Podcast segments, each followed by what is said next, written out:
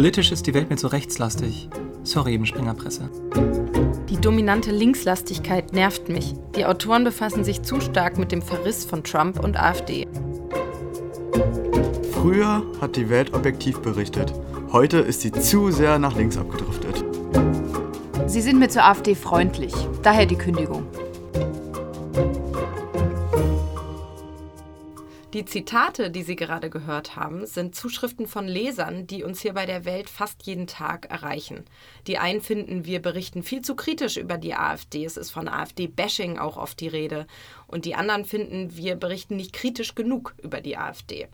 Über dieses Thema möchte ich mich heute unterhalten mit dem Politikredakteur Matthias Kamann. Mein Name ist Carla Baum und Sie hören eine neue Folge des Welt Insider Podcasts.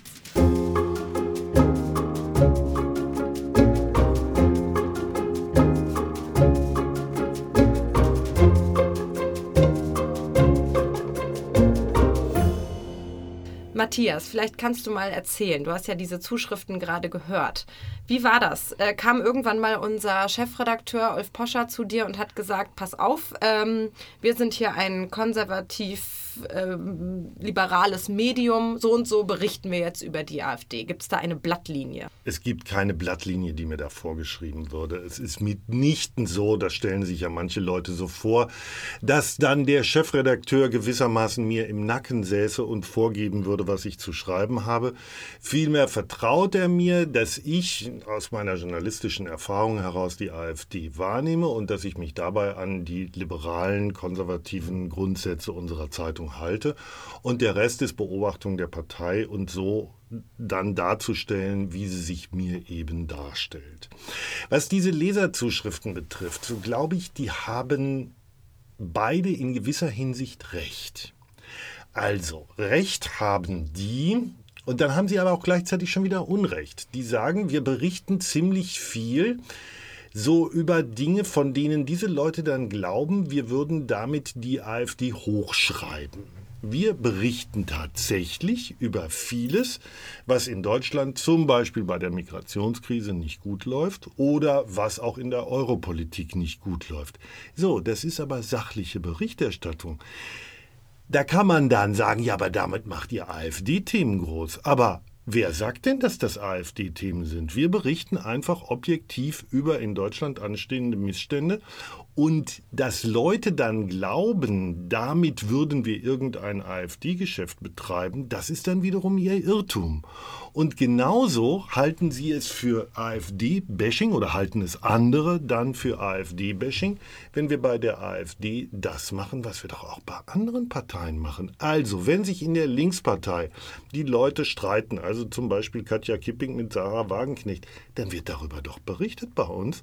Und genauso, wenn sich innerhalb der AfD AfD die Leute streiten, was sie nun allerdings relativ häufig tun, und wir darüber berichten, dann ist das eine Berichterstattung über Probleme, die es innerhalb der AfD gibt. Und dann ist das kein Bashing, sondern ein Darstellen von Problemen, die es da gibt.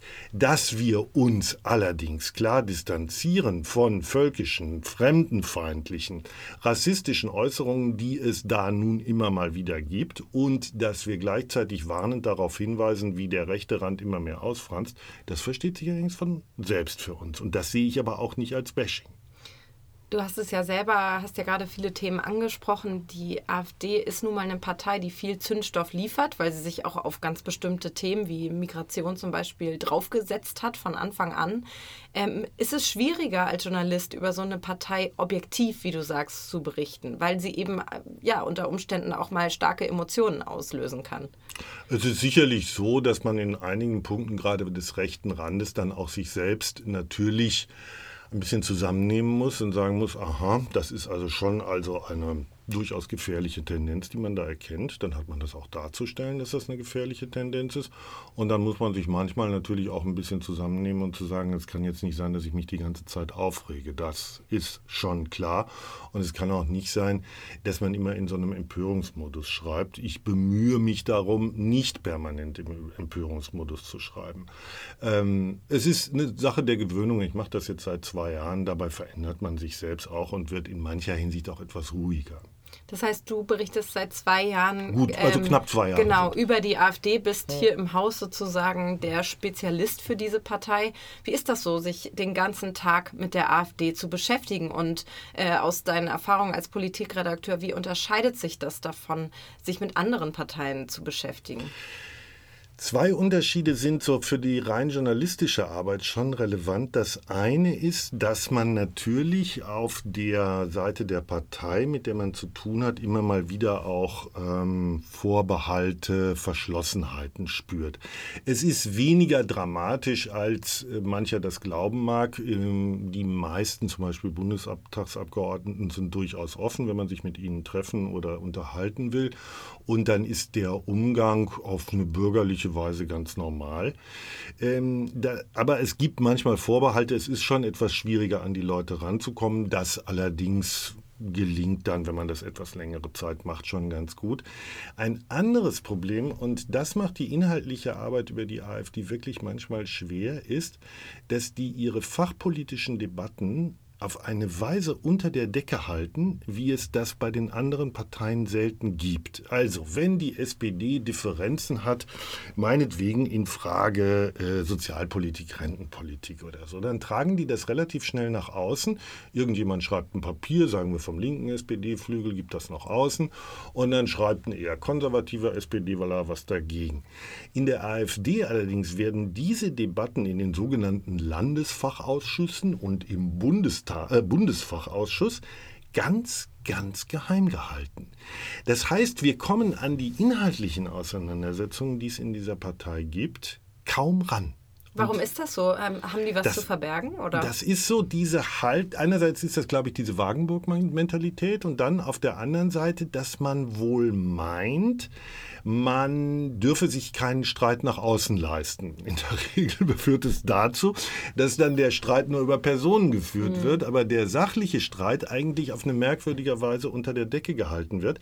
Deshalb kann ich das manchmal schon verstehen, wenn uns gesagt wird, also uns Journalisten oder auch mir ja, nun machen Sie doch mal mehr über die inhaltlichen Dinge. Ich finde es aber langweilig, irgendwie zum 400. Mal zu sagen, dass die AfD was gegen Zuwanderung hat. Ich würde mal lieber was darüber schreiben, wie sie das denn jetzt bei der Sozialpolitik sieht. Aber da lassen die nichts raus. Und deshalb ist man wirklich manchmal so, ja, wie soll man sagen, steht man da ein bisschen ratlos davor? Ja, ich würde ja ganz gerne mal auch was über Ihre Haltung zur Atomkraft oder zur Sozialpolitik schreiben. Da weiß ich dann schon, aha, da gibt es unterschiedliche Meinungen, aber keiner will mir was dazu sagen, was man zitieren kann. Also ist dieser Bereich, das gebe ich zu, der inhaltlichen Auseinandersetzung in der AfD äh, relativ schwach belichtet, aber die lassen da selbst kein Licht dran.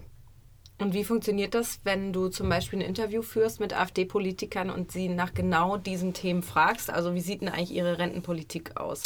Wir haben eine Arbeitsgruppe gebildet, deren Ergebnissen will ich nicht vorgreifen.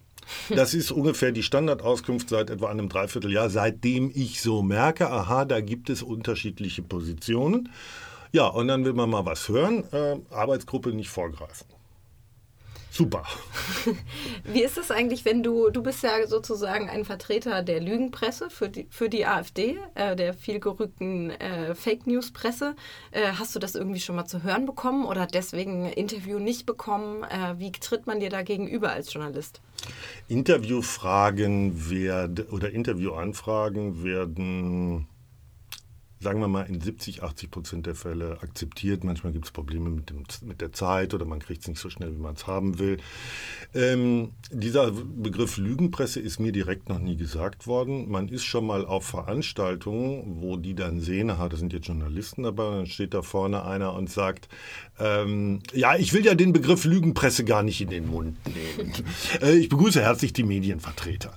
Ähm, aber der Umgang mit den Journalisten ist im Rahmen des Möglichen, ist das schon normal. Da kann man sich nicht beschweren. Haben die sich da auch ein Stück weit schon professionalisiert? Also wenn du sagst, du machst das jetzt seit zwei Jahren, jetzt sitzen sie im Bundestag. Das ist besser geworden, ja. Mhm. Es gibt, ähm, auf Landesebene hat es immer mal wieder Fälle gegeben, wo Journalisten ausgeschlossen worden sind. Ich selbst war kurz davor aus, ausgeschlossen zu werden beim Landesparteitag der AfD in Niedersachsen, geplant für Anfang Januar. Mhm. Ich wusste relativ viel über die AfD in Niedersachsen und äh, habe das immer geschrieben, was die nicht wollten, dass es rauskommt. Was denn? Und naja, auch schreckliche Machtkämpfe, äh, unfassbare Machtkämpfe. Und äh, als ich mich dann akkreditieren wollte für diesen Parteitag, wurde mir mitgeteilt, nein, das ginge nicht. Und es war alles ganz durchschaubar. Dann hatte ich allerdings insofern Glück, als dann dieser Parteitag auch wiederum wegen interner Machtkämpfe abgesagt worden ist. Ähm, andere Kollegen von anderen Zeitungen sind auch schon oder Medien sind auch schon äh, bei anderen Parteitagen mal ausgeschlossen worden. Auf Bundesebene findet es eher selten statt. Ja, das ist doch krass, oder? Es würde sich ja keine andere Partei trauen, äh, Journalisten wegen äh, einer kritischen Berichterstattung von ihrem Bet Parteitag auszuschließen. Naja, es ist natürlich dann so ein bisschen ein Bedienen einer bestimmten Anhängerschaft, die diese Leute hasst. Das ist schon klar. Die agieren natürlich immer zweigleisig. Also sie müssen kommunizieren in die Medienöffentlichkeit hinein, aber sie müssen immer auch kommunizieren in eine Basis beziehungsweise eine Anhängerschaft hinein, die, sagen wir mal, offener radikal ist, als es die Funktionsträger sind. Und in, aus der gleichen Ecke kommt ja so ein bisschen auch dieser Vorstoß der AfD, jetzt einen eigenen Newsroom äh, machen zu wollen. Äh, was, also was, was weißt du darüber und wie siehst du das? Wie wird sich dein Arbeiten dadurch vielleicht auch verändern, wenn es sozusagen eigene Nachrichten aus dem Pool der AfD gibt, die dann so an die Öffentlichkeit sickern? Es ist natürlich der Versuch von denen, äh, gewissermaßen neben uns ähm, eine eigene Öffentlichkeit äh, zu schaffen. Ob das so eine gute Idee ist aus deren Perspektive, da bin ich mir gar nicht sicher. Also die haben ja jetzt im Augenblick die Möglichkeit, alle möglichen Medienartikel zu retweeten oder auf äh, Facebook zu stellen und so weiter und sich gewissermaßen hinter Medien zu stellen und zu sagen, ja, die sagen es ja auch. Also zum mhm. Beispiel die Welt wird unfassbar oft, also gerade wegen unserer kritischen Berichterstattung etwa zur ähm, Flüchtlingspolitik, unfassbar oft zitiert. Und da machen sie mir als Journalisten aber manchmal auch schon das Leben schwer. Mhm. Äh, ist ein bisschen inkonsequent. Ähm, aber ich bin mir nicht sicher, ob man das jetzt fürchten soll, weil wenn die ihren eigenen Kanal haben, dann steht er im AfD drauf. Und dann wissen, weiß doch auch jeder, woher es kommt. Das heißt also, eine bestimmte engere Anhängerschaft wird dadurch natürlich an die AfD gebunden.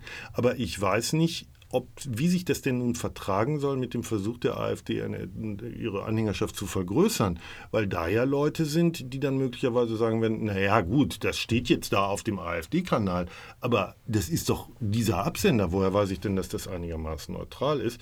Das wird man einfach schlicht beobachten müssen. Also das kann ich nicht abwarten, äh, kann, kann ich nicht ähm, direkt einschätzen.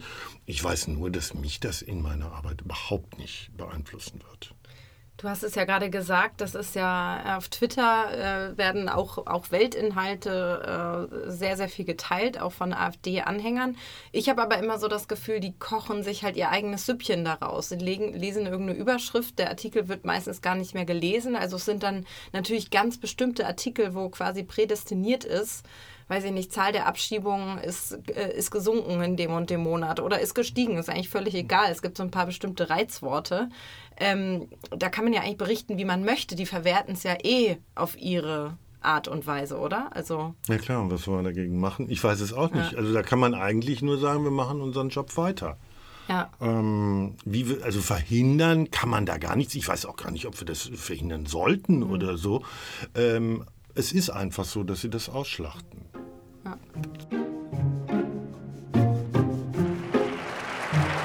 Übrigens gibt es für Herrn Yücel Hoffnung, wenn er den Abgang der Deutschen beschleunigt sehen will, so kann er als Doppelstaater hierzu rein numerisch effektiv beitragen, indem er die ihm offenbar verhasste deutsche Staatsbürgerschaft abgibt. Das wäre doch ehrlich und überfällig.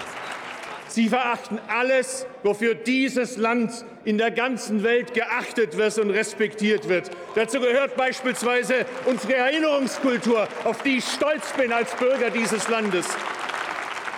Zunächst, zunächst einmal, Herr Kollege, hat Sie niemand daran gehindert, hier Ihre Reden zu halten und zu rügen, was Sie für rügensfähig halten. Das muss man im Rahmen der Meinungsfreiheit auch ertragen. Das schafft dieses Hohe Haus. Aber Sie haben keinen Anspruch darauf, dass irgendein anderer Abgeordneter Ihrer Auffassung folgt. Das sieht die Verfassung nicht vor und das werden wir auch nicht tun. Als aktuelles Thema gibt es ja gerade die äh, Debatten im Bundestag, die Anträge, die die AfD dort fleißig einbringt. Äh, vor einigen Wochen der Antrag äh, im Bundestag über unseren Kollegen Dennis Yücel zu sprechen. Ähm, am Freitag der Antrag, äh, die deutsche Sprache im Grundgesetz äh, zu verankern. Ähm, du sitzt ja oft im Bundestag, hörst dir diese Debatten an. Würdest du sagen, das bringt so ein bisschen das Feuer dort zurück, so absurd die Anträge, also sich für mich zumindest manchmal anhören? Also der Dennis Yücel-Antrag war absurd und da ging es wirklich nur darum, dass dann die Curio-Rede, also dieser Gottfried Curio aus der AfD, dass diese Rede dann über Twitter geschickt werden konnte, als gäbe es keinen Morgen. Äh, weil, also das ist eine reine Showveranstaltung für deren Anhängerschaft gewesen. Bei dem Antrag Deutsch ins Grundgesetz, das ist eine Strategie, wo man einfach sagen muss, das haben auch alle anderen Oppositionsparteien schon gemacht. Das heißt, ähm, man guckt sich an, was haben Regierungsparteien schon mal so auf Parteitagen beschlossen und wenn es einem einigermaßen gefällt, dann stellt man genau diesen Antrag als Oppositionspartei im Bundestag, um die anderen damit vorzuführen. Das heißt also, das ist auch ein bisschen eine Showveranstaltung, nicht nur für die Anhängerschaft draußen, sondern auch sich daran zu weiden, wie sich die anderen äh, Fraktionen dann im Bundestag blamieren. Also zum Beispiel haben das die Grünen beim Thema Ehe für alle immer gemacht. Da versuchten sie die äh, FDP und die SPD, die ja da eine klare Beschlusslage hatten, immer mal wieder gegen die CDU in den Zeiten, wo FDP und SPD mit denen regiert haben, ähm, auszuspielen. Das ist eine alte Oppositionsstrategie, halte ich auch jetzt erstmal für legitim. Das sind dann natürlich immer so Debatten, die dann im Grunde im Nichts verpuffen. Und ähm, was jetzt eben diese Debatte über Deutsch im Grundgesetz äh, betrifft, da stellt sich natürlich die Frage, welcher Wert eigentlich mhm. im Parlament daraus entstehen soll. Die anderen bügeln das alle ab, mehr oder weniger sprachlich originell oder nicht originell. Die AfD trägt es vor, mehr, mehr oder weniger grinsend oder nicht grinsend. Ähm, es verpufft und eine Sachdebatte wird weder von der einen noch von der anderen Seite ausgeführt.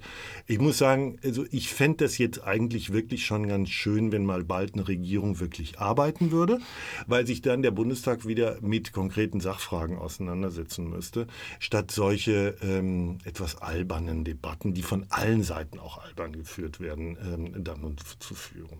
Also du nennst es jetzt albern, aber was ich schon äh, überraschend fand, war, dass halt mir auf Twitter oder Facebook plötzlich Bundestagsreden in die Timeline gespült werden, was ja nun keine Selbstverständlichkeit ist, dass solche Beiträge viral gehen sozusagen. Aber wofür spricht das denn? Spricht das jetzt dafür, dass die AfD den Bundestag ähm, wieder populärer macht? Oder spricht das dafür, dass die AfD im Bundestag derzeit für bestimmte Formen von Auseinandersetzungen sorgt, die einfach in den sozialen Netzwerken gut laufen, weil da was so unterhaltungsmäßiges, amüsementmäßiges, polemisches drin ist?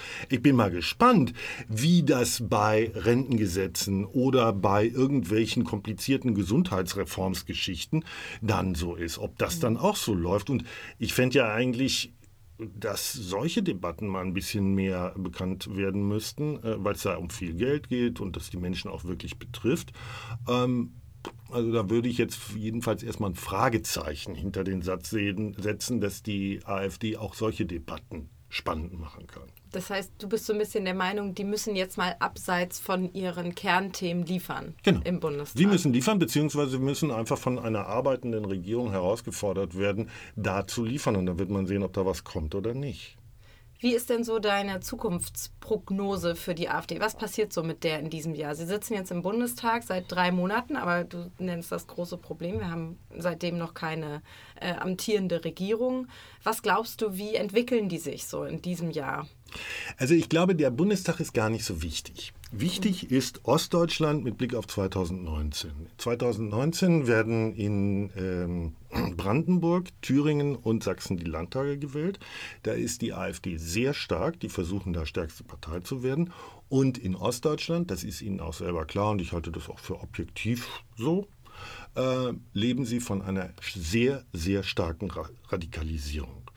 Das heißt, selbst wenn es im Bundestag in der Fraktion so etwas wie Bemühungen geben sollte, sich ein bisschen zu versachlichen, sich ein bisschen zu zivilisieren, sich zurückzunehmen, wird sich das in der Partei nicht durchsetzen können bis 2019, weil nämlich der Radikalisierungsschub mit Blick auf die ostdeutschen Landtagswahlen einfach ungebrochen fortgesetzt werden muss.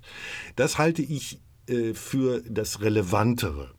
Im Bundestag selbst wird man sehen müssen, inwieweit sich dabei jetzt mal so Fachpolitiker ähm, profilieren können, die einfach zur Sache was zu sagen haben. Da gibt es durchaus einige. Also dieser äh, Roland Reusch, dieser leitende Oberstaatsanwalt aus ähm, Berlin, das ist ein kompetenter Mann. Dann, gibt es, dann haben sie Bundeswehrpolitiker, also Verteidigungspolitiker, die was davon verstehen. Mal sehen, ob sie auch in anderen Gebieten welche haben und ob die Leute dann bereit sind, Ideologien ein bisschen zurückzustellen und sich eher auf die Sachdebatten zu konzentrieren. Ich glaube allerdings nicht, dass die Bundestagsfraktion jetzt per se dazu führt, dass die etwas sachlicher werden. Das äh, klingt ja so ein bisschen nach einer schizophrenen Situation, dass sie halt in den Ländern den Wahlkampf so radikal wie eh und je führen müssen, um die Wahlen zu gewinnen und sich im Bundestag quasi mäßigen müssen. Das ist doch eigentlich gar ja. nicht zu schaffen, oder? Weil man misst ja auch die Politiker an dem, wie sie auch auf Bundesebene äh, agieren, sozusagen. Zumindest die anderen Parteien werden ja, das ja nicht mitmachen. Dem ist so. Und deshalb glaube ich, dass man die Parallele zu den frühen Grünen im Augenblick nicht ziehen kann. Mhm. Also die frühen Grünen sind ja auch früh dann in den Bundestag gekommen. Und da war es so, dass Leute, die oft aus einem echt linksextremen Spektrum kamen, dann bereit waren, sich durch die parlamentarische Arbeit Arbeit gewissermaßen Stück für Stück für Stück mit großen Problemen, weiß ich, äh, so in die parlamentarische Demokratie hineinzufinden. Jetzt sitzt die AfD aber seit vier Jahren in Parlamenten und die Partei ist immer radikaler geworden. Ja. Und äh, das lässt mich jedenfalls daran zweifeln, dass die AfD so denselben Weg wie die Grünen nehmen würde. Bisher sieht nichts danach aus. Und wie ist es im Westen Deutschlands? Da ist ja nun mit den radikalen Punkten sozusagen nicht so viel zu holen, also nicht ganz so viel zu holen wie, wie im Osten. Deshalb wird man jetzt die bayerische Landtagswahl die halte ich wirklich jetzt für einen ganz wichtigen Punkt. Da muss man mal gucken, ähm, ob dieses CSU-Kalkül aufgeht. Wir besetzen rechte Positionen stärker, binden die aber dadurch dann in die demokratischen Formen wieder ein. Ob das aufgeht, ist im Augenblick so, Umfragen sehen ja so aus, als wäre die AfD da nicht besonders stark, aber das wird man einfach abwarten müssen.